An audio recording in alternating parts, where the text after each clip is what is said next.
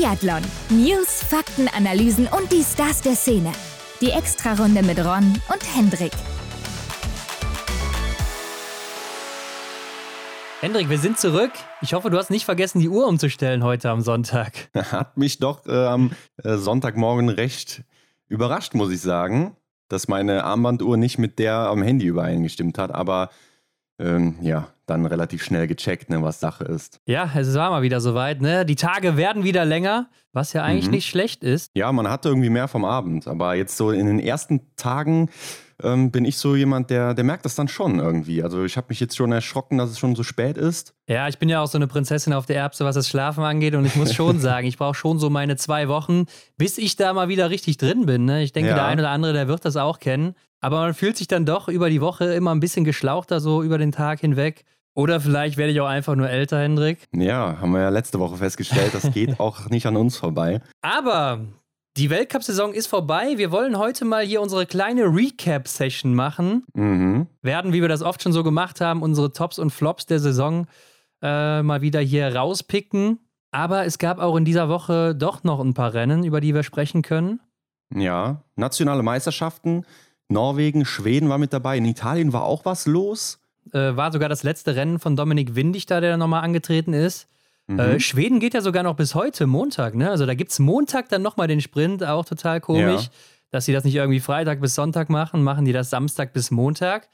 Also ja, fand ich auch merkwürdig. Sehr seltsam. Und wir wollen heute natürlich allgemein nochmal über die Saison sprechen. Was hat uns so bewegt? Was waren vielleicht auch so Punkte, die uns aufgefallen sind? Und was sind vielleicht auch so Dinge, die wir schon mal im Hinterkopf behalten sollten für den kommenden Winter? Mhm. Aber Hendrik, wie immer, starten wir doch erstmal hiermit. Frisch gewachst. Ja, das sind so die Meldungen der Woche.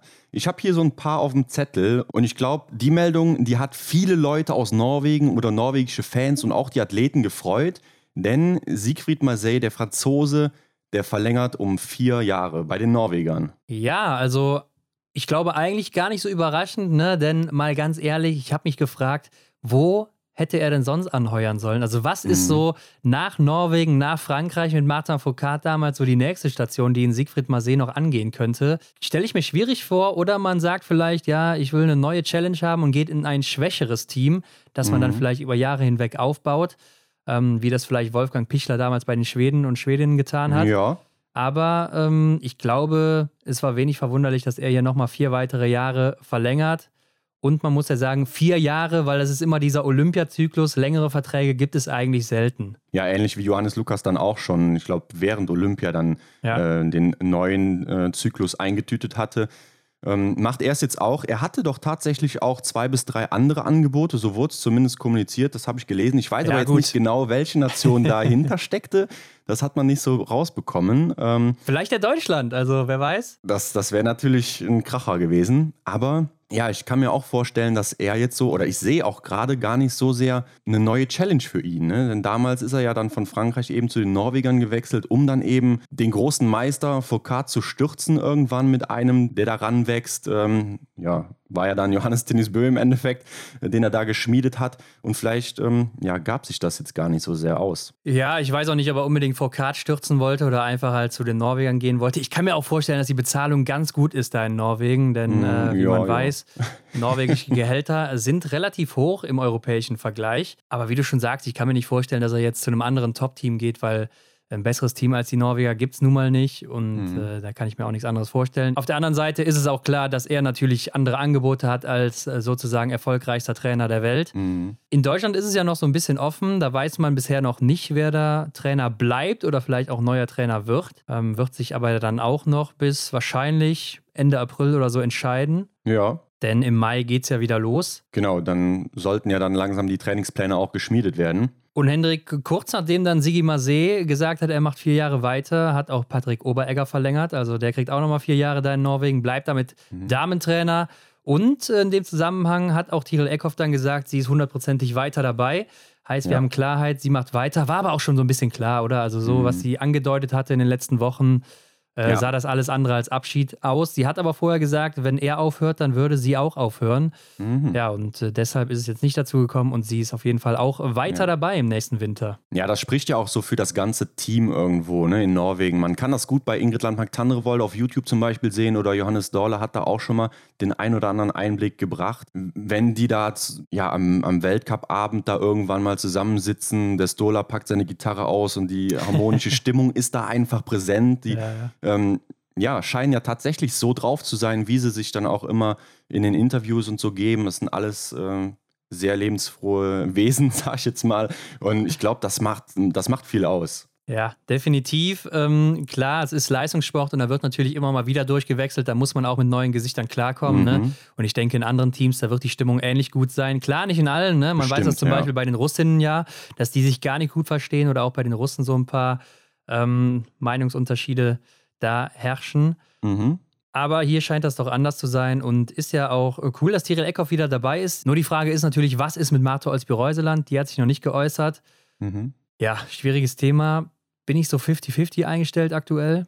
Mm, ja, es könnte tatsächlich so sein, habe ich auch im Gefühl, dass sie sagen könnte, so während des Sommers, hm, nee Leute, ich, für mich war es das doch dann irgendwie. Also während des Sommers glaube ich nicht. Ne? Ich glaube schon, das wird sich jetzt, jetzt, entscheiden, weil du gehst ja nicht in eine Vorbereitung rein und sagst dann mittendrin, ich höre auf. Ja, ähm, dann, dann würde man die zwei Monate wahrscheinlich falsch investieren, das stimmt, ja. Aber, Aber dass, dass sie dann trotzdem irgendwie noch eine Meldung raushaut, ja, das könnte vielleicht so sein, ja.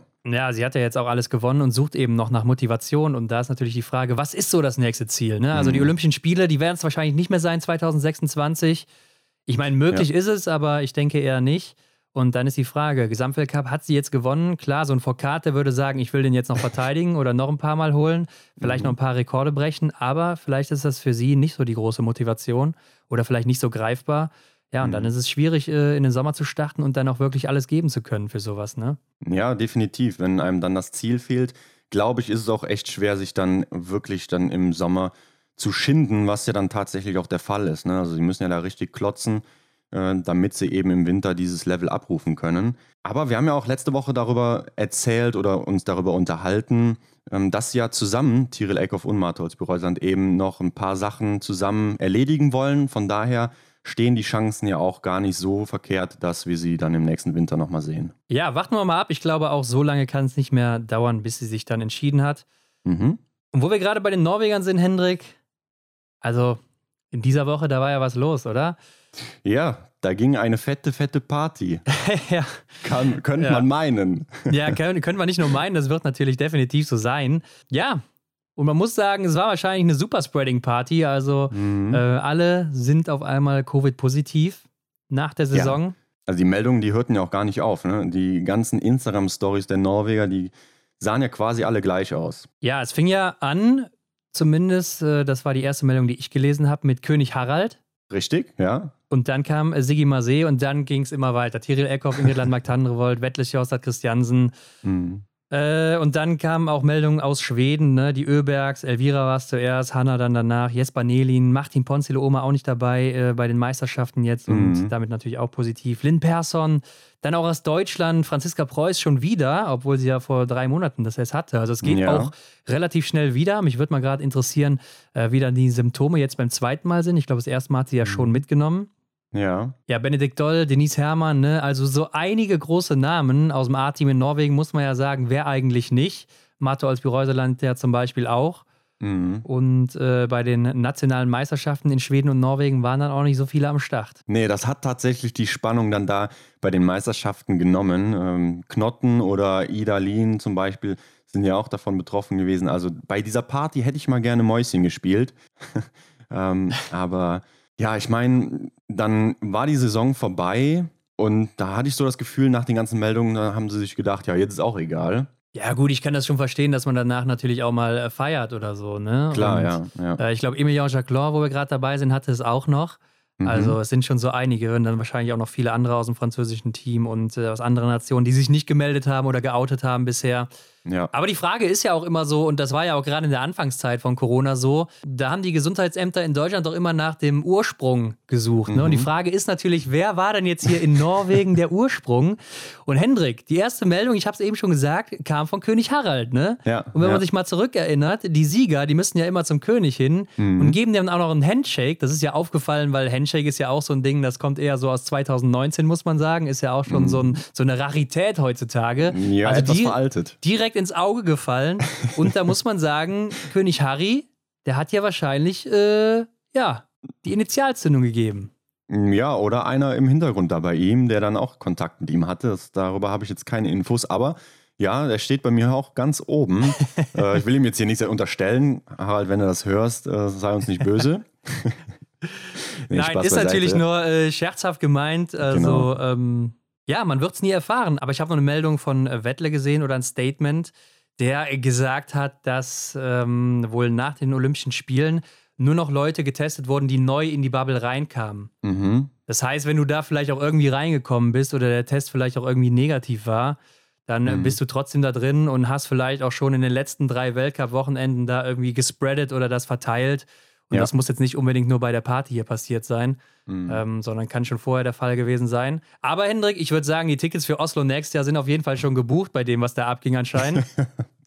Definitiv, also da sind wir nächstes Jahr dabei. ich glaube, das darf man nicht verpassen. Aber einer, der es verpassen wird, das ist Thomas Krupczyk, denn der beendet seine Karriere der Tscheche. Mhm, genau im nächsten Winter nicht mehr dabei. In Tschechien gab es auch noch tschechische Meisterschaften und er dann eben da sein Finale gegeben und ist dann auch einer, ich glaube, von 33 oder 34 Athleten und Athletinnen bisher, die jetzt Goodbye gesagt haben. Ja, es sind echt super viele. Wir haben es ja auf Instagram mal versucht, etwas zusammenzufassen. Wir wussten gar nicht, wie wir die Grafik erstellen sollen, weil das einfach so viele Leute sind. Da könnte man jetzt auch noch nachschieben weil ja eben dann noch andere äh, Athletinnen und Athleten ihre Karriere beendet haben. Aber da habt ihr schon mal so einen groben Überblick, wer denn von den Weltcup-Athleten und Athletinnen tatsächlich nicht mehr dabei ist. Ja, und äh, wir haben die Japaner gar nicht aufgeführt, aber das war noch einfach zu viel. Ich glaube, sieben alleine aus Japan, also gefühlt mhm. das ganze Team. Wird nächstes Jahr Japan gar nicht mehr am Start sein, oder wie sieht das aus? ja, vermutlich. Ja, alles sehr zweifelhaft, aber Hendrik, gehen wir doch mal weiter zum nächsten Punkt. Das waren die nationalen Meisterschaften. Medaillenjagd. Ja, ich glaube, die können wir auch recht kurz machen. Ne? Die gab es in Norwegen, Schweden, Italien, Tschechien haben wir jetzt schon gesagt, Finnland. Ähm, also einige Länder waren dabei. Und in Norwegen, ja, da haben natürlich einige gefehlt, gerade bei den Damen. Das war eher so die B-Riege, die da noch am Start war. Einige gute aus dem IBU-Cup natürlich, die da noch mitlaufen. Ja, genau. Mir kamen auch ein paar bekannte Namen aus dem IBU-Cup hier ins Auge. Und äh, aus dem A-Team war bei den Herren eigentlich nur Sivat Backen dabei. Und da habe ich mich gefragt, wie hat der denn diese Corona-Party eigentlich überlebt, da schadfrei? Vielleicht hat der Mann einfach gedacht, ähm, ich bin hier wirklich richtiger Profi. Ich nehme auch die nationalen Meisterschaften noch mit. Für mich ist die Saison noch nicht vorbei. Ich gehe schön brav nach Hause nach dem Massenstart in Oslo. Kann und, ich mir bei äh, dem Ergebnis ehrlich gesagt nur schwer vorstellen. Bei dem oh, Sieg ja. und dennoch die Kristallkugel dazu. Das, das passt nicht zusammen. Ja, nee, das, das glaube ich nicht. Das glaube ich echt nicht, Hendrik. Das, das passt nicht zusammen, ja. Nee, aber ihm hätte ich ja dann tatsächlich auch so die Favoritenrolle hier klar zugesprochen nach dem Auftritt im Weltcup. Ähm, hat aber hier erstmal gar nicht so funktioniert. Ja, hat sich sehr schwer getan, auch läuferig gerade. Ne? Ich weiß nicht, ob die Strecke gerade im Sprint vielleicht hinten raus nicht mehr so viel hergegeben hat. Ja. Ähm, oder vielleicht lief er auch mit Virus und wusste es gar nicht. Also, dass er vielleicht körperlich gar nicht mehr so fit war, mhm. wer weiß. Mhm. Ähm, aber es waren ja auch noch andere gute Namen am Start. Ne? Alexander Fjeld Andersen kennt man natürlich auch, der Bruder von Philipp Fjeld Andersen. Richtig. Der ja. auch im IBU Cup immer vorne mit dabei ist. Oder auch Verbjörn Sörum, der ja auch im Sommer schon einiges gerissen hat, bei den norwegischen Meisterschaften generell schon mal gut dabei ist. Hatte mhm. jetzt in diesem Winter einiges an Problemen ähm, gesundheitlich, deshalb auch selten in Erscheinung getreten. Aber ja. der gewinnt hier beide Rennen, ne? Sprint und dann den Massenstart und wird auch nochmal Zweiter in der Staffel. Und ähm, ich glaube, ist auch ein Mann, der ist ja auch noch recht jung bei den Junioren schon sehr erfolgreich gewesen, auch bei Weltmeisterschaften. Äh, sollte man auch im Hinterkopf behalten, glaube ich. Ja, kann ich mir auch gut vorstellen, dass der dann da äh, demnächst vielleicht hier im EBU Cup sowieso mal die Chance bekommt. Ne? Aber ähm, ich meine, man hat es ja auch dann letztes Jahr oder jetzt auch in dem Winter gesehen, dass die Norweger fleißig mal wechseln. Ne? Den Johannes Dahle haben wir ja auch schon immer mal wieder hier erwähnt, der ja. wahrscheinlich in den meisten Köpfen wieder raus ist, aber ähm, ja, das, die Dichte da in Norwegen, da muss man sich einfach immer wiederholen. Das ist einfach so krass und von daher wird da wahrscheinlich auch mal eine Chance für ihn rausspringen. Ja, da gehe ich auch von aus. Ja, bei den Damen gewinnen dann Bergtun und Johansen den Sprint und Massenstart wird den meisten wahrscheinlich nichts sagen. Äh, Johansen auch im EU-Cup unterwegs, Bergtun glaube ich recht wenig. Mhm, ja. Aber könnten wir auch mal gerade live googeln hier, Hendrik? Ja, die Zeit kann man uns nehmen. Ja, ich sehe auch gerade äh, ihr letztes internationales Rennen, das war in der Saison 17, 18, der Einzel bei der JWM, mhm. Rang 54 da. Also schon eine Zeit her und dann nur bei den Junioren. Ähm, kommt also da nicht richtig zum Zug, aber vielleicht war das ja so eine kleine Initialzündung. Klar, mhm. man muss natürlich sagen, die großen Namen waren hier nicht am Start. Ja, aber gute Leistungen haben auch Jenny Enot und ähm, Juni Arnekleif gebracht. Die zwei, die kennt man ja auch aus dem ja. EDU Cup, sind hier jeweils Zweite und Dritte geworden. Ja, sowohl im Sprint als auch im Massenstart. Ja, stimmt. Die äh, sind natürlich auch so welche, die dann auf den äh, Weltcup schon blicken, denke ich. Mhm. In Schweden, ja gut, da haben wir jetzt ja natürlich nur die Ergebnisse vom äh, Samstag und Sonntag. Man muss sagen, bei den Männern sind natürlich die großen drei Namen weg. Sebastian Samuelsson, der wollte gar nicht erst starten, macht die Ponzolo eben aber infiziert, genauso wie Jesper Nelin. Mhm. Also die drei großen Namen nicht am Start hier. Und damit gewinnt dann ähm, den Massenstart Arvidsson, der auch mit Stina Nilsson zusammen die Single-Mix-Staffel gewonnen hat. Ja. Und bei den Damen, ja, da ist das Feld eigentlich doch noch ganz gut besetzt mit Mona Bronson, Johanna Scottheim und dann eben auch Stina Nilsson. Äh, Emma Nilsson auch dabei, ist ja auch keine schlechte. Und da gewinnt dann Johanna Scottheim vor Mona Bronson und Stina Nilsson im Massenstart. Mhm. Äh, aber auch sehr viele Fehler, ne? Ja, ich wollte gerade sagen, wenn man hier in die Leiste schaut, wo die Fehler stehen, dann fällt eine Dame vorne ziemlich auf mit acht Fehlern. Ja, das gehört dann leider zu Stina Nilsson. Ist so ihre Baustelle, keine Frage, aber ja, hat sie ja dann durch den dritten Platz. Wo soll sie es sonst gut gemacht haben als auf der Strecke, ne? Ja, natürlich, klar. Also da hat sie natürlich einigen dann einiges auch voraus. Hat man auch in der Single-Mix-Staffel gesehen. Sie sorgt dafür drei Strafrunden. Ähm, Insgesamt das Team dann drei Strafrunden und 13 Nachlader. Ja, kam einiges zusammen, aber trotzdem gewonnen. Ja, gewinnt dann auch vom zweiten Team ohne Strafrunde sogar. Ja. Also schon ein riesiger Unterschied. Und das hier waren oder sind dann auch, wenn Montag die Sprints vorbei sind, ähm, die letzten Rennen für Elisabeth Högberg, die auch am Start sind, und Ingela Andersen, ja auch keine schlechten. Ja. Und eben schon gesagt, in Italien waren es ja auch die letzten Rennen für Dominik Windig, der hier mhm. im Massenschlacht nochmal Dritter wird. Das gewinnt da David Zingerle. Und bei den Damen gewinnt im Massenstart Lisa Vitozzi. Wiederhol mal gerade. War gerade irgendwie eine, eine Ja, gut, Hendrik, da ist natürlich der Rest vom Weltcup nicht am Start, aber Lisa Vitozzi, die gewinnt da. Zweite wurde dann Michaela Carrara mit zwei Fehlern, genauso wie Lisa Vitozzi. Und auf Platz drei Samuela Comola mit schon vier Fehlern. Also die Abstände mhm. waren auch riesig hier. Über eine Minute und über zwei Minuten. Also schon eindeutig gewonnen hier von Lisa Vitozzi. Dorothea wäre nicht am Start gewesen. Da ist ja auch noch ein großes Fragezeichen, Hendrik. Ja, und ich muss sagen, langsam wird das Fragezeichen doch auch durch gewisse Aussagen etwas größer. Und wir haben uns ja darüber auch dann abseits vom Mikrofon schon unterhalten. Schauen wir mal, ob da nicht irgendwie noch eine Bombe platzt. Sie hat ja von ihrem Hauptsponsor noch dieses Rennen Doro Hand und äh, ja. mal gucken, was danach so von ihr kommt. Ich denke, dann wird sie sich äußern. Ja, und die äh, Single-Mix-Staffel in Italien gewinnt dann auch Lisa Vitozzi mit Michelle Molinari. Habe ich noch nie gehört, muss mhm. ich sagen. Hast ähm, aber schön betont. Also keiner der großen Namen. Ja. Aber Dominik Windig hier auch nochmal auf dem dritten Platz. Also ich denke, ein versöhnlicher Abschied auch für ihn dann, der ja übrigens im Massenstart im Superman-Kostüm gestartet ist oder im Dominic-Man-Kostüm. Ja. Er hatte ja sogar den Cape an, ne? den Superman ja. oder den, den roten Cape hatte er an den Umhang. Da habe ich mich gefragt, stört das nicht beim Gewehr auf- und abziehen? Du, Hendrik, ich weiß es nicht. Äh, müssten wir ihn mal fragen demnächst. Wäre eine Idee, Idee ja. und in Finnland habe ich dir auch gesagt, da gab es auch noch finnische Meisterschaften. Ja, und bei den Damen natürlich wenig überraschend im Sprint und im Massenstart Siegerin Mari Eder. Denn die mhm. Konkurrenz, mhm. die ist ja überschaubar. Aber rate mal, Hendrik, wer da zweimal Zweiter geworden ist. Ja, gute Frage. Ich äh, habe die Ergebnisliste tatsächlich nicht gesehen, aber wenn du schon so fragst, ähm, Kaiser Meckereien war nicht am Start, oder? Ja, natürlich, Hendrik.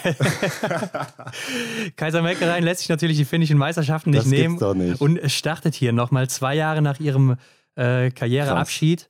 Ähm, ja. Man muss aber sagen, und das sieht man eindeutig an den Zeiten, schießen kann sie noch, aber mhm. laufen da hat sich schon einiges eingebüßt. Und äh, in der letzten Saison war sie ja noch die zweitschnellste Läuferin oder so.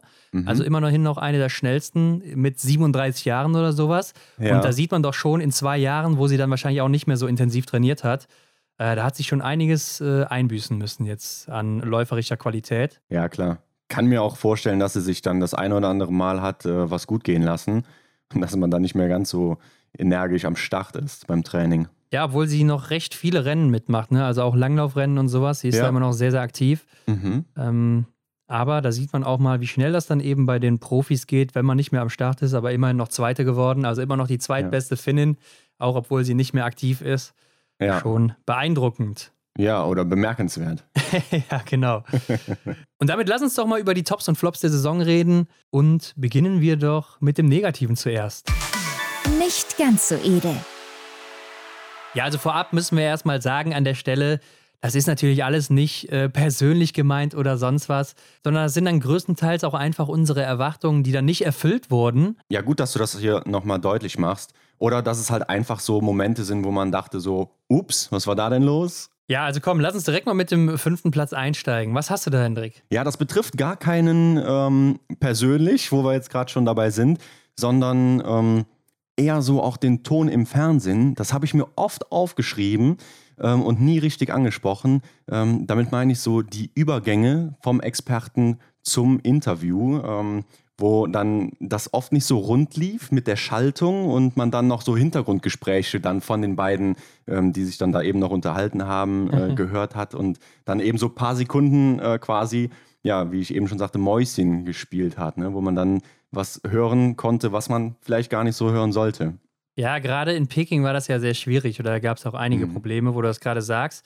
Aber mir fallen da jetzt, wo du das mit dem Ton ansprichst, auch so Dinge ein wie, dass oft der Kommentar und der Ton im Rennen die gleiche Lautstärke hatten und äh, wenn ja. sich das dann überschnitten hat, hat man natürlich nichts verstanden.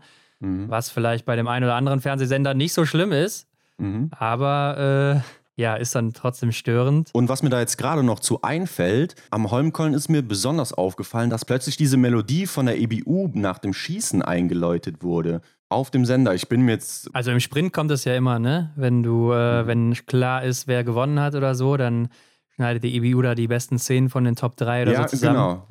Das ist genau, ja normal. Das ist ja dann auch quasi das Weltbild, wenn ich mich nicht vertue, aber das kam dann auch so im Verfolger oder so, wo dann, ja, keine Ahnung, ein Drittel die Spitze schon vom Schießstand weg war, gab es dann diese IBU-Melodie. Mhm. Und ähm, die Kommentatoren haben dann noch halt gesprochen über die Situation da und dann kam das so ein bisschen rein. Also da ist mir das besonders aufgefallen. Ich weiß jetzt nicht, ob der Sender dann da eben auch noch äh, Kontrolle drüber hat oder ob das eben dann einfach das Weltbild war, was dann eben äh, ja quasi die Überhand hat. Ja, kann ich ja auch nicht sagen, ähm, aber die ist Regie mir mal so aufgefallen. Wird ja nochmal extern dann, glaube ich, gemacht, gerade dann in Norwegen. Aber gut, mein fünfter Platz, das äh, sind die Schweden in Peking, ne? Also, was haben wir von denen erwartet, mhm. gerade nach den letzten Großereignissen, gerade nach der Pokeljuka? Äh, da haben wir gedacht, komm, die pieken sich perfekt wieder für das Großevent. Ja. ja, und man muss sagen, klar, Medaillen, die kamen rum, ne? gerade mit der Damenstaffel, die Goldmedaille, Elvira Oeberg natürlich. Mhm. Aber das waren auch so, gerade Elvira Oeberg und die Damen dann die einzigen, die da so die Flagge hochgehalten haben für die Schweden und Schwedinnen. Sebastian mhm. Samuelsson schon deutlich hinter den Erwartungen geblieben. Äh, Martin Ponzi, der Oma, klar, der holt sich dann im Massenstart noch die Silbermedaille. Ja. Aber man muss sagen, im Großen und Ganzen war das doch recht mau, gerade auch mit der Mixstaffel oder dann eben der Männerstaffel. Da hat man dann doch mhm. ein bisschen mehr, zumindest ich auf jeden Fall, erwartet. Ja, und das ist nicht eingetroffen und deshalb ja. das hier mein Platz 5. Ja, gerade auch bei Hanna Oeberg, da sie war ja, ja. dann Titelverteidigerin im Einzel, Olympiasiegerin in Pyeongchang gewesen. Hat man schon echt gedacht, dass da irgendwie dann noch mehr kommt. Ne? Aber ja, war nicht so. Ähm, ich denke, im Großen und Ganzen hatten die aber im Endeffekt dann auch eine erfüllte Saison. Mein Platz 4 geht auch an eine Nation und das betrifft Deutschland. Ähm, die vielen vierten Plätze der deutschen Staffeln bei den Damen und bei den Herren jeweils, ich glaube, drei vierte Plätze. Klar, neben den drei Podesten, die dann eben die beiden äh, Geschlechter gesammelt haben. Die Herren standen ja in Rupolding auf dem zweiten Platz, in Antolz auf dem dritten Platz und nicht zu vergessen, die Damen haben natürlich auch die Bronzemedaille bei den Spielen geholt. Aber abseits davon ah, denke ich mir, da wäre doch eigentlich noch mehr drin gewesen. Da wären mehr Podestplätze drin gewesen. Äußerst schade. Wie siehst du das? Ja, mit Sicherheit, ne? aber es hat halt nicht geklappt. Mhm. Aber klar, ein vierter Platz ist immer äh, sehr ärgerlich. Bei mir auf Platz 4, Hendrik, habe ich Lisa Vitozzi. Aha, Denn ja. Ja, ich habe mir auch nochmal so ihre Statistiken angeguckt und es ist einfach schade, denn sie hat ja so ein riesiges Potenzial. Ne? Also eine mhm. der größten Nachwuchshoffnungen aus Italien, generell auch im Weltcup oder so. Dann natürlich der Kampf gegen Dorothea Viera um das gelbe Trikot in der Saison 18-19. Und dann hat sie auch groß angetönt, dass sie mal wie Martin Foucault mehrere Gesamtweltcups hintereinander gewinnen will, will da oben mitkämpfen. Mhm. Also alles holen, was so im Biathlon möglich ist. Aber seitdem muss man sagen, geht die Kurve ja steil nach unten. Und ich habe mir das eben nochmal angeguckt. Und äh, gerade im Schießen oder im Liegendschießen vor allen Dingen natürlich, was in dieser Saison ja mehrfach thematisiert wurde, ist sie seit sechs Jahren stetig abbauend unterwegs. Also die Kurve mhm. geht immer weiter runter und dabei sogar immer steiler. Also fast schon exponentiell, muss man sagen. Ja, ich wollte gerade sagen, also der Mathelehrer, der würde jetzt sagen, oh, das ist eine schöne ähm, Parabel, die sich da an, andeutet. Auf jeden Fall. Und dann will ich gar nicht wissen, wie das im nächsten Jahr aussieht. Also mhm. 55 Prozent liegend in diesem Jahr, das ist ja wow. Also jeder zweite Schuss, der geht hier fast daneben. Ja. Ja, und deshalb mein Platz 4 einfach auch, weil ich von ihr natürlich immer viel erwarte. Ne? Sie ist ja eigentlich eine, sie könnte unter die Top 5 im Gesamtweltcup laufen und auch äh, häufig auf, aufs Podium und Siege holen und mhm. was weiß ich nicht alles. Ja, und dass sie sich das so vermasselt und ich glaube eigentlich auch, dass sie sehr motiviert ist, so kommt sie zumindest immer sehr rüber. Ja. Und auch, dass sie schon sehr hart trainiert, vielleicht auch teilweise mal ein bisschen zu viel gemacht hat, dann kam Corona, klar. Aber irgendwann müssen die Ausreden in Anführungszeichen ja auch mal vorbei sein. Mhm. Und dann mal gucken, wie es im nächsten Winter wieder aussieht. Aber ja, mein Platz 4. Ja, auf Platz 3 habe ich Johannes Tinnis Bö und sein vorzeitiges Saisonende. Das hat mich irgendwie nicht losgelassen. Ich hatte immer so den Gedanken, ja, jetzt läuft es einmal nicht im Gesamtweltcup und er taucht unter. Irgendwie auch schade für den Rest. Das habe ich ja auch dann durchdringen lassen, als es soweit war, als er das verkündet hat nach den Spielen, ähm, dass er nicht weitermacht. Fand ich irgendwie echt schade. Und ähm, auf der anderen Seite muss man natürlich sagen, seine Gründe oder die Begründungen, die er genannt hat, sind natürlich absolut verständlich. Aber fand ich echt so, wo ich dachte, hm, ach, das ist doch irgendwie, ja, nicht so, was ich mir von der Saison erhofft hätte. Ja, definitiv. Mein Platz 3 ist äh, Franziska Preuß und das Pech. Denn äh, ja, schön, ja, schön gesagt. In der Vorsaison, da war es ja quasi weg. Ne? Da hat es richtig gut geklappt, ist dann hm. die drittbeste Biathletin der Welt geworden. Und was haben wir dann natürlich erwartet jetzt, ne? Dass sie da anknüpft, Klar. da vielleicht noch einen draufsetzt, natürlich einige Siege vielleicht holt, ein paar Podestplätze, vielleicht auch ein paar Medaillen in Peking. Mhm. Ja, und dann kam Annecy Le Grand Bonan. Es fing ja ganz gut an, läuferisch gut in Fahrt.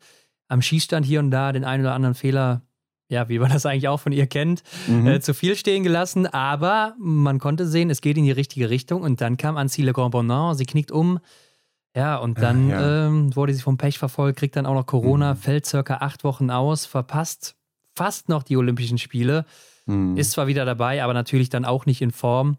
Und ähm, ja, ich glaube, das hat sie sich natürlich anders vorgestellt, wie man auch an den Interviews gemerkt hat. Klar. Wir als Fans und als Zuschauer natürlich auch. Mhm. Und einfach nur schade, denn ich glaube, da war viel, viel mehr drin für sie. Aber was soll man machen? Trotzdem natürlich enttäuschend dann irgendwie und deshalb mein Platz 3. Ja, ja. Ja, genau. Also schön, dass du auch nochmal die alte Saison erinnerst, wo sie dann wirklich mal gesund geblieben ist, wo sie echt dann äh, ihr Potenzial mal zeigen konnte. Und ähm, ja, schade, dass da nicht dann Olympia gewesen ist. Aber gut. Mein Platz 2 geht an einen Weltcup-Ort, den wir noch nie gesehen haben, nämlich Ottepe.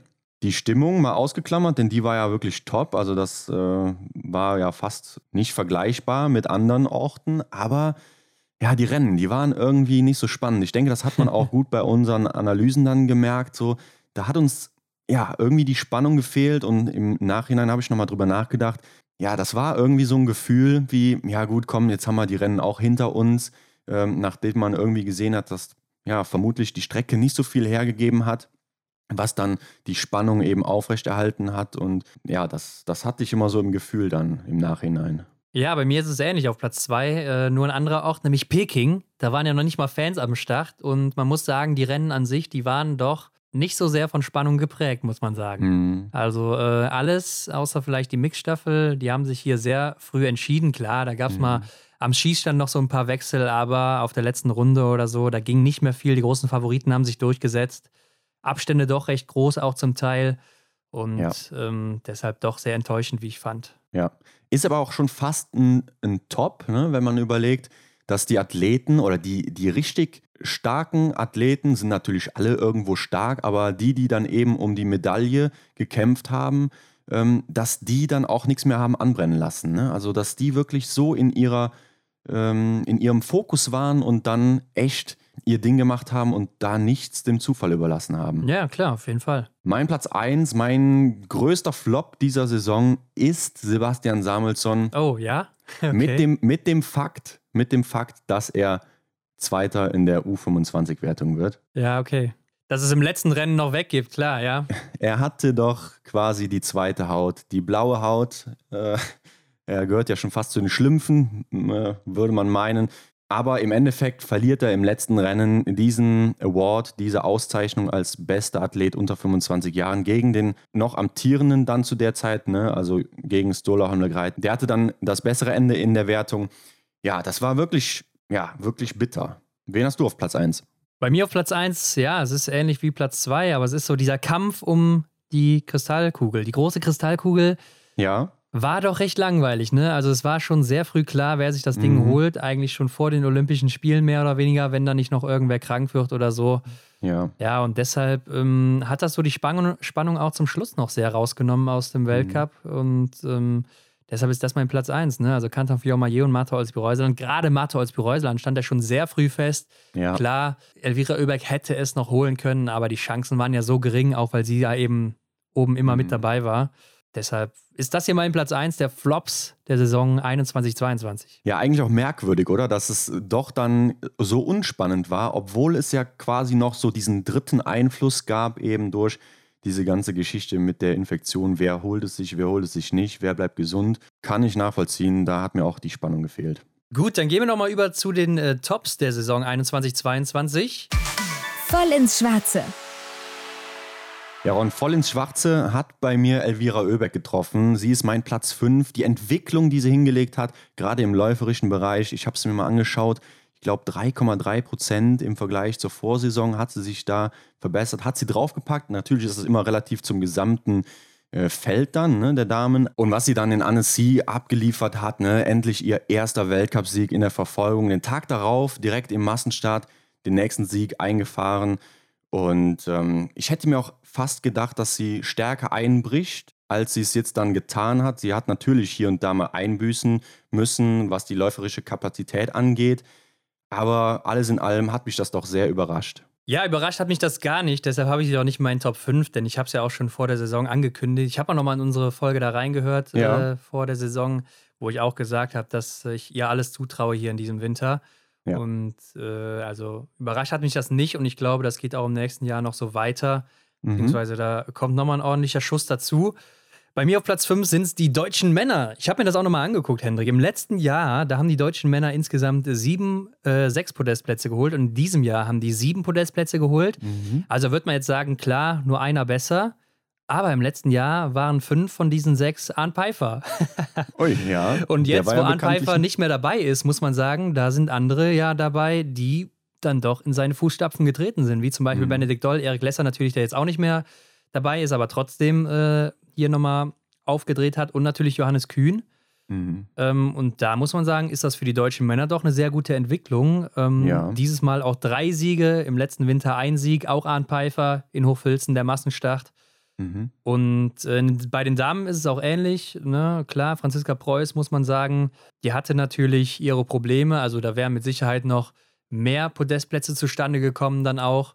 Ja. Aber ähm, trotzdem durch Vanessa Vogt und auch Denise Herrmann, die dann nochmal zugeschlagen haben. Insgesamt das deutsche Team doch mhm. äh, eine gute Entwicklung hier hingelegt. Ja, finde ich auch äh, schön, dass du sie hier erwähnst. Mein Platz 4 geht an Marte Olsby-Reuseland und ihre Dominanz.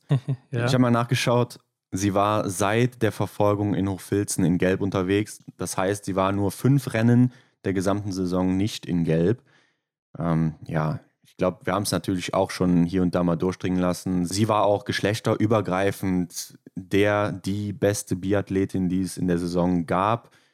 Und ähm, ja, einfach faszinierend, was die Frau geleistet hat in dem Winter. Klar, man muss sagen, Canton Fiormaillet hat noch mehr Punkte geholt, aber sie hat natürlich auch zwei Rennen weniger mhm. als der Franzose. Und trotzdem muss man sagen, dass ich auch finde, dass sie doch nochmal ein Stückchen besser war als er. Ja. Ähm, auch wenn er da vielleicht, ja, von den Zahlen her, zumindest was Siege und so weiter angeht, die Nase ein bisschen vorn hat. Mhm. Aber mein Platz 4 ist Vanessa Vogt. Denn äh, was hat die denn für einen Sprung gemacht? Ne? Auch da ja. muss ich sagen, hat man vorher wahrscheinlich nicht so erwartet, dass sie schon ihr erstes Podest holt, fast schon ihren mhm. ersten Sieg. Ja, auch bei äh, Olympia in Peking fast sogar eine Medaille geholt im ersten Einzelrennen. Mhm. Also, was hat sie da hingelegt? Und sie ist die beste Schützin des Winters. Mhm. Wer hätte das gedacht? Also, Hut ab vor ihr und ihrer Leistung und deshalb bei mir Platz 4. Ja, bleib mal beim deutschen Team. Ich habe meinen Platz 3 an Erik Lesser vergeben und seinen Abgang. Er muss hier einfach fallen. Da glaube ich, spreche ich für uns beide. Also Kontulachti, die Verfolgung, wie er da in der Wand die drei, vier Jungs hat stehen lassen, wie er da souverän an denen vorbeigesprungen ist. Oh, da hat mein Herz höher geschlagen. Perfektes Schießen, der zweite Platz im Endeffekt und in Oslo in der Verfolgung, ja, perfektes Schießen. Auch nochmal super gelaufen. Ähm, ja, und der Sieg dann am Ende, was soll man, was soll man dazu groß sagen? Ne? Ich denke, das spricht für sich. Einfach grandios. Ja, das stimmt. Äh, mein Platz 3 ist Martha aus Bireuseland. Also habe ich dann eins aufgeschoben, im Gegensatz zu dir. Was soll man da groß sagen? Ne? Die Dominanz einfach und ähm, über die gesamte Saison für mich die Athletin des Winters, geschlechterübergreifend und deshalb Platz 3. Auf Platz 2 habe ich ähm, die vielen Wechsel des gelben Trikots zu Beginn. Das hat richtig viel Abwechslung gebracht. Gerade bei den Herren. Ich könnte mir vorstellen, dass du so noch alle sieben zusammenbekommst. Boah, lass mich mal probieren. Emilien Jacquelin, Simon Detieu, Sebastian Samuelsson, äh, Johannes Tingnes Bö, Stühler Holm Lagreit, Quentin Fillon-Maillet und Wettles Jossat Christiansen natürlich. Ja, so ist es. Ganz genau. Also da war doch ordentlich was zu bieten. Und es war ja sogar der Fall, dass Johannes Bö und Simon Detieu zur gleichen Zeit, also zwei Leute in Gelb unterwegs waren. Ja, für Simon Detieu natürlich auch nochmal ein guter Abschluss, hier das gelbe Trikot in seiner mhm. letzten Saison zu tragen. War ja damit auch nach Martin Foucault der erste Franzose, der das geschafft hat. Mhm. Und, und bei den Damen natürlich dann auch Tyrell Eckhoff zu Beginn, dann Maketa Davidova, Lisa Hauser und im Endeffekt dann die Dominanz von Martholz Bereuseland. Klar, natürlich da ein bisschen einseitiger ne, und relativ früh auch entschieden, ja, aber ja. bei den Herren, da hat sich da schon einiges getan. Und mein Platz zwei, Henrik, das ist Erik Lesser, wie du es schon gerade gesagt hast. Natürlich gerade ähm, das Ende, wie du es auch gesagt hast. Ja, was soll man da groß hinzufügen? Ne? Also besser geht es auch gar nicht so abzutreten, im vorletzten Rennen echt nochmal zu gewinnen. Und dann mhm. auch die Trefferleistung von ihm ja auch richtig gut in diesem Winter, gerade liegend ja auch. Insgesamt sogar der beste Schütze. Ja, und so kann man doch abtreten und mhm. glücklich auf seine Karriere zurückblicken. Deshalb Rang 2. Das glaube ich. Auf Rang 1, ja, den Platz, den muss ich ähm, irgendwie teilen. Also zum einen nochmal ein Highlight, ganz klar, was das Rennen angeht, der Massenstart in Antolz, ähm, Sieg von Benedikt Doll.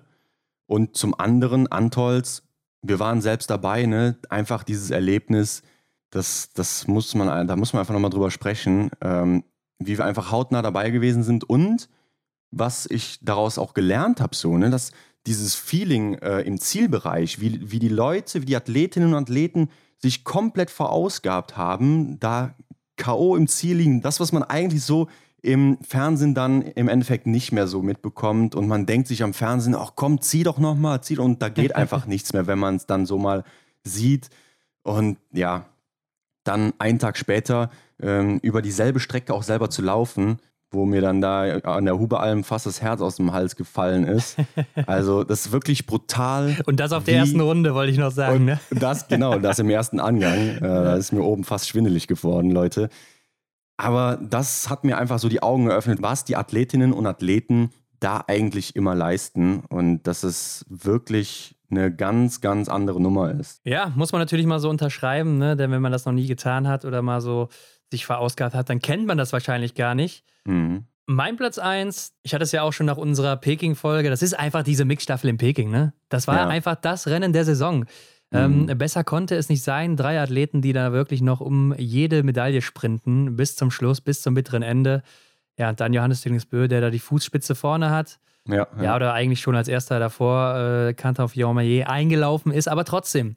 Äh, das war ein großartiges Rennen und das, äh, ja, das Rennen, mhm. was mich am meisten beeindruckt hat, wo ich am meisten mitgegangen bin, so, wo ich gedacht habe, das kann doch jetzt nicht sein, hier wieder diese Wendung oder diese Wendung jetzt oder dass sie den noch kriegen oder sowas oder dass ja. Johannes Dingesbö das so schnell nochmal aufholt. Das war ein richtiger guter Einstand auch für die Olympischen Spiele, die das dann mhm. leider nicht weiter halten konnten hinten raus, aber für mich das Rennen der Saison und ich glaube, das werde ich auch so schnell nicht vergessen. Ja, da haben wir doch auch alle drauf gewartet, auf so einen Moment, auf so ein Rennen. war definitiv ein Meilenstein, wenn nicht der größte Meilenstein der Saison, ja. Und bei mir vielleicht auch nochmal besonders, weil ich einfach auch gar nicht so ein Fan bin von der Mixstaffel oder Staffeln generell. Ja. Äh, weil da ja auch viel passieren kann durch viele Athleten, die da starten und wie ich es schon mal gesagt habe, so im Weltcup nicht immer so gut besetzt. Deshalb gucke ich am liebsten immer die Einzelrennen. Aber äh, hier hat mich das dann doch mal eines Besseren belehrt. Und gerade auch bei Staffeln ja meistens dann doch große Abstände immer Richtung Ziel. Aber ja, damit sind wir durch mit unseren Tops und Flops der Saison 21-22. Vielleicht nochmal allgemein so zur Saison. Es war ja schon bei den Männern gerade auch, aber auch bei den Damen krass zu sehen, dass die Norweger doch am Anfang so geschwächelt haben. Mhm. Dann der Plan ja trotzdem noch aufging dann äh, bei Peking, dass die Medaillen dann doch eintrudelten. Klar, ja. Martha Olsby-Reuseland war die ganze Zeit so als einzige noch vorne mit dabei. Aber die Männer haben sich doch sehr, sehr schwer getan, gerade läuferig mhm. und auch eine Tiere Eckhoff zum Beispiel. Ähm, aber ich glaube, die werden da auch wieder draus lernen dann im nächsten Jahr. Ja, gehe ich auch von aus, dass sie sich da die Punkte markieren, die dann vielleicht gar nicht so gut gelaufen sind ähm, und können vielleicht auch sogar Rückschlüsse im besten Fall natürlich äh, darauf ziehen, was dann eben im nächsten Sommer, der jetzt ansteht, dann anders gemacht werden muss. Ja, und beim deutschen Team war es ja dann ähnlich, ne? Außer Johannes Kühn, der den Sieg da in Hochfilzen geholt hat. Mhm. Kam ja auch gerade von einem Benedikt Doll, wo man gedacht hat, ja, nicht, dass der auch noch in den IBU-Cup muss, äh, recht wenig. mhm. ähm, aber dann auch im Januar ging es wieder richtig gut rund. Auch er dann ja in Ruppolding auf dem Podest. Antolz hast du eben schon angesprochen, der Sieg. Mhm. Und dann auch nur noch gute Ergebnisse gehabt. Und wenn man mal in den Gesamtweltcup guckt, dann sind die Deutschen doch recht gut platziert. Also bei den Damen und bei den Herren. Ja, Denise Herrmann ist die beste Deutsche, ne? auf Rang 6 hat es im Endeffekt noch unter die Top 6 geschafft. Vanessa Vogt dann in ihrer ersten Weltcup-Saison auf Rang 13, ordentlicher Einstand. Und Franziska Preuß, die ja eben einige Rennen hat ausgelassen, auf Rang 21. Ja, und wie ich auch eben schon mal gesagt habe, wenn man dann auch mal in die Statistiken guckt, dann haben wir einen Roman Rees, der der zweitbeste Schütze der Saison ist, inklusive mhm. der Olympiarennen. Ein Eric Lesser ist der sechstbeste der Saison, klar, der ist jetzt nicht mehr dabei, aber äh, das sieht doch ganz gut aus. Und bei den Damen ist es dann eben Vanessa Vogt ganz alleine da vorne die fast alle Rennen mitgemacht hat, hier mhm. außer eins, in Antolz dann eben, den Einzel nicht. Und läuferig ist das Team natürlich auch mit Denise Herrmann dann gut vertreten. Franzi Preuß, klar, da geht natürlich mehr, wenn die fit ist. Ja. Da sind natürlich dann auch einige Rennen dabei, die sie statistisch nach unten ziehen. Mhm. Und bei den Männern haben wir Philipp Navrat, Johannes Kühn, Benedikt Doll, die läuferig alle vorne mithalten können. Ja, und das ähm, lässt doch auch hoffen dann fürs nächste Jahr.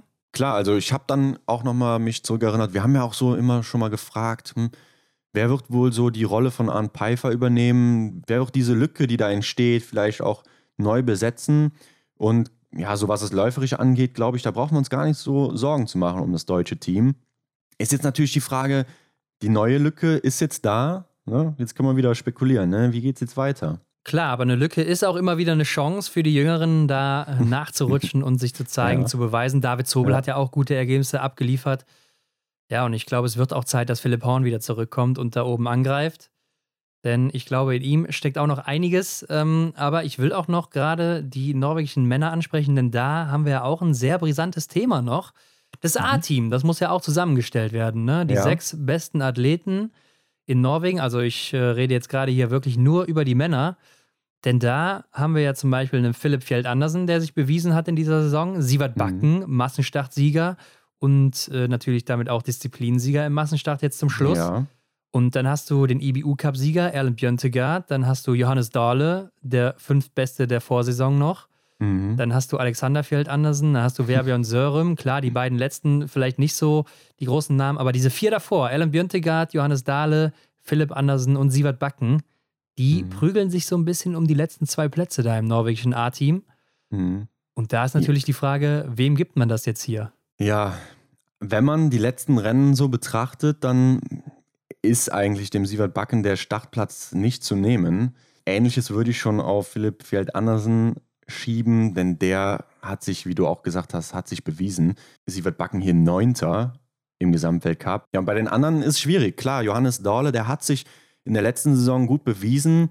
Im IBU Cup hat er jetzt auch nicht immer alles so gewonnen und alles so mit einem klaren Rennen. Nö, nur einen sogar, einen Sieg weggeputzt. Schwierig. Also ich denke, da ist der Sommer dann vielleicht auch nochmal entscheidend. Ja, es geht ja jetzt darum, wer kommt im Sommer in das A-Team, um da zu trainieren, ne? Also. Ja wenn er gar nicht da reingewählt wird, so, dann äh, ist er gar nicht dabei. Und Erlen Björntegard, gut, der hat natürlich den, den Bonus jetzt durch den IBU-Cup-Sieg. Da wird er auch jetzt äh, zum Weltcup-Start wieder dabei sein, dann in Kontiolahti. Ja. Kann sich also da nochmal beweisen und zeigen und eventuell nochmal angreifen mit guten Ergebnissen. Hat sich ja auch jetzt hier in Oslo nochmal ganz gut präsentiert. Aber ja, ich weiß nicht, den Johannes Dahle, den kannst du eigentlich auch nicht aus dem Team da lassen.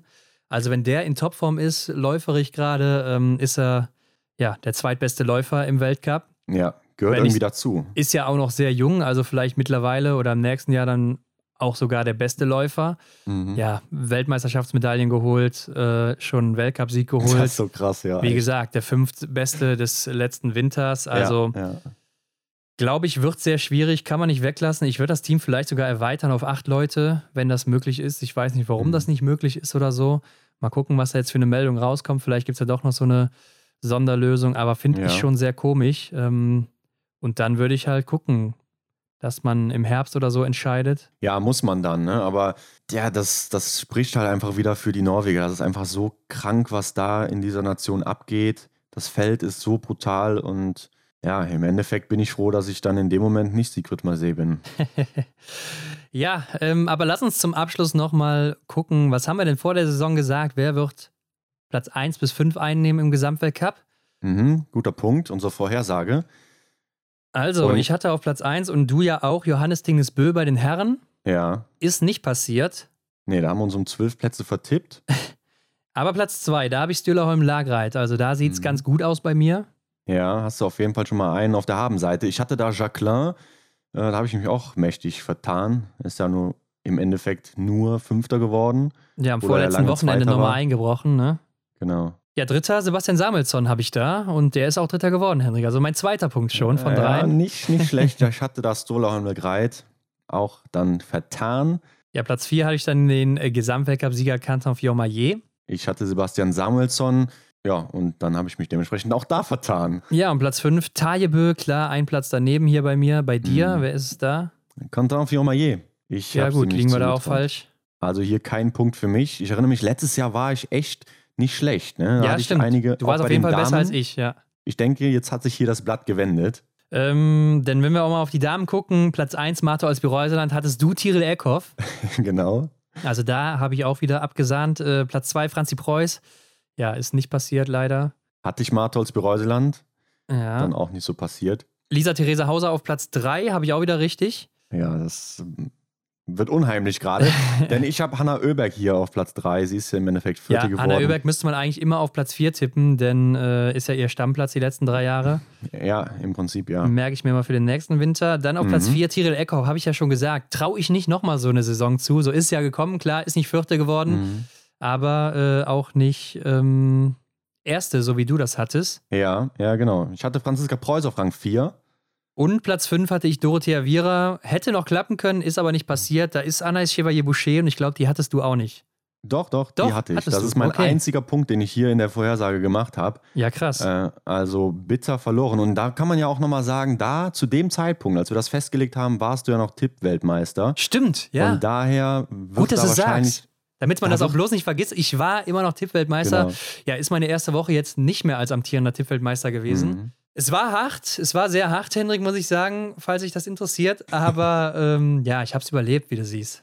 Ja, vermutlich hast du dann da nochmal deinen Tipp können ausgelassen und danach ist es dir verflogen. Ja, ich werde mir auf jeden Fall hier in mein Zimmer noch irgendwas hinhängen von wegen Tippweltmeister oder so, ob ich da irgendwie selber so ein Poster mache oder so. Ja, Weil mach dir doch eine Auszeichnung. Man muss ja wirklich mal sagen, das ist was, das erlebst du vielleicht einmal in deinem ganzen Leben. Ja. Und äh, ja, ich habe es geschafft. Können auf jeden Fall nicht viele von sich behaupten. Ich habe es geschafft, Hendrik, will ich nochmal sagen. Blaues Trikot haben wir auch drüber geredet, Stühler Holmgreit und Elvira Oeberg und so ist es auch gekommen. Mhm. Und wir hatten ja noch die Community Top 5, die auch Johannes Dingesbö auf Platz 1 gesetzt hatte. Stühler Holmgreit auch wieder auf Platz 2, also das war richtig. Mhm. Tajebö war da auf Platz 3, ist nicht passiert. Canton Fiormaillet auf Platz 4, auch nicht passiert. Emilien Jacquelin auf Platz 5, ja, das hatte die Community auch richtig. Mhm. Ähm, Tiril Eckhoff auf Platz 1 bei den Damen, Platz 2 Martha aus Büreuseland, beides nicht. Dann Platz 3 Franzi, also das ist ja fast so wie in der Vorsaison oder genauso. Platz 4 Hanna Oeberg ist genauso ja. wie in der Vorsaison und Platz 5 Lisa Theresa Hauser, ja. Äh, alles nicht so passiert, ah doch, Hanna Oeberg natürlich.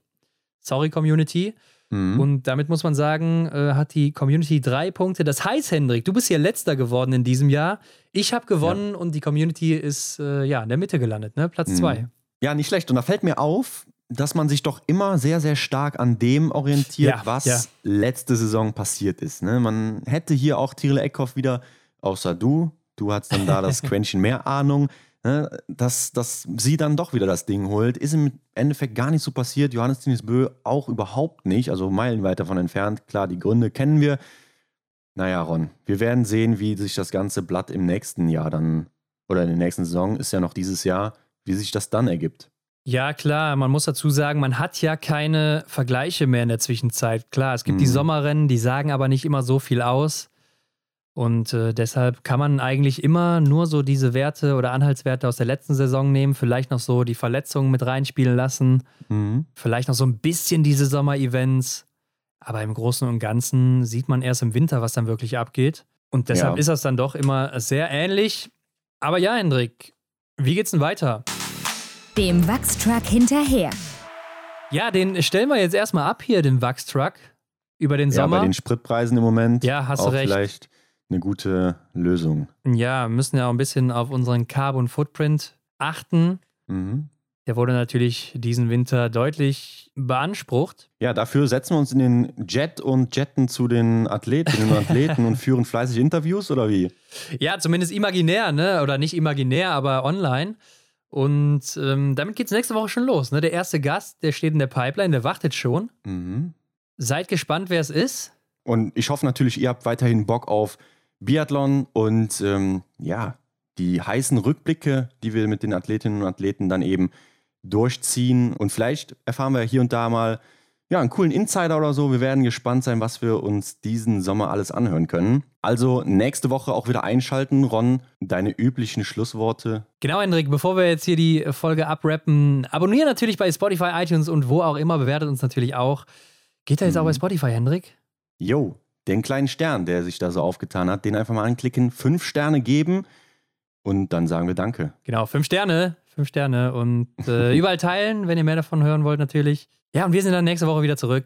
Seid gespannt, macht's gut und bis dann. Ciao. Das war die Extra-Runde mit Ron und Hendrik für diese Woche. Neue Folgen gibt es jeden Montag, überall, wo es Podcasts gibt.